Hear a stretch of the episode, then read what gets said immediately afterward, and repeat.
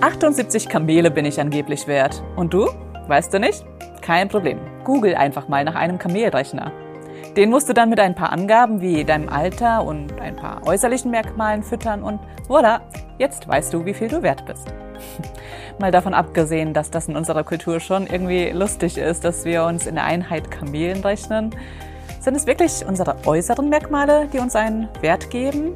Wenn ich hübsch bin, bin ich mehr wert, als wenn ich hässlich bin? Oder was ist mit unserer Leistung? Gibt uns das unseren Wert?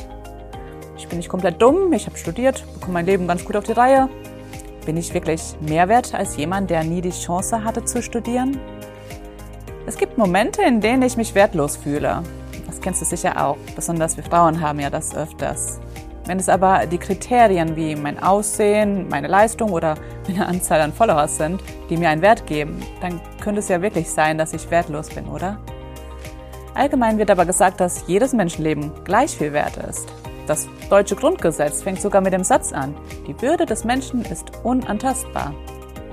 Was ist es aber, das uns diese Würde, diesen Wert gibt? Evolutionstheorie hilft uns da nicht weiter. Die sagt nämlich, dass der Stärkere überlebt und nach dieser Logik wäre eben nicht jeder gleich viel wert. Nein, wenn wir nach Logik gehen, dann müssen wir unseren Wert in etwas Höherem als uns selbst suchen.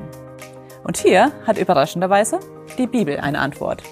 Sie sagt, dass jeder Mensch unendlich wertvoll ist. Und warum? Weil Gott uns diesen Wert selbst gegeben hat. Er liebt uns so sehr, dass er alles, und ich meine wirklich alles, für uns aufgegeben hat.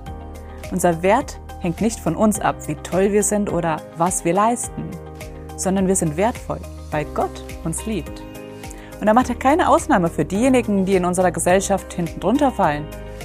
Denkst du nicht auch, dass es sich lohnt, einen so erstaunlichen Gott kennenzulernen? Das kannst du in der Bibel.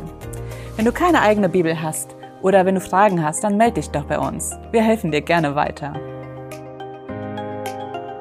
Vielen Dank, dass du dir den My Input Impuls angehört hast. Wenn du mehr wissen willst, geh auf unsere Website myinput.it oder folge uns auf YouTube, Facebook und Instagram.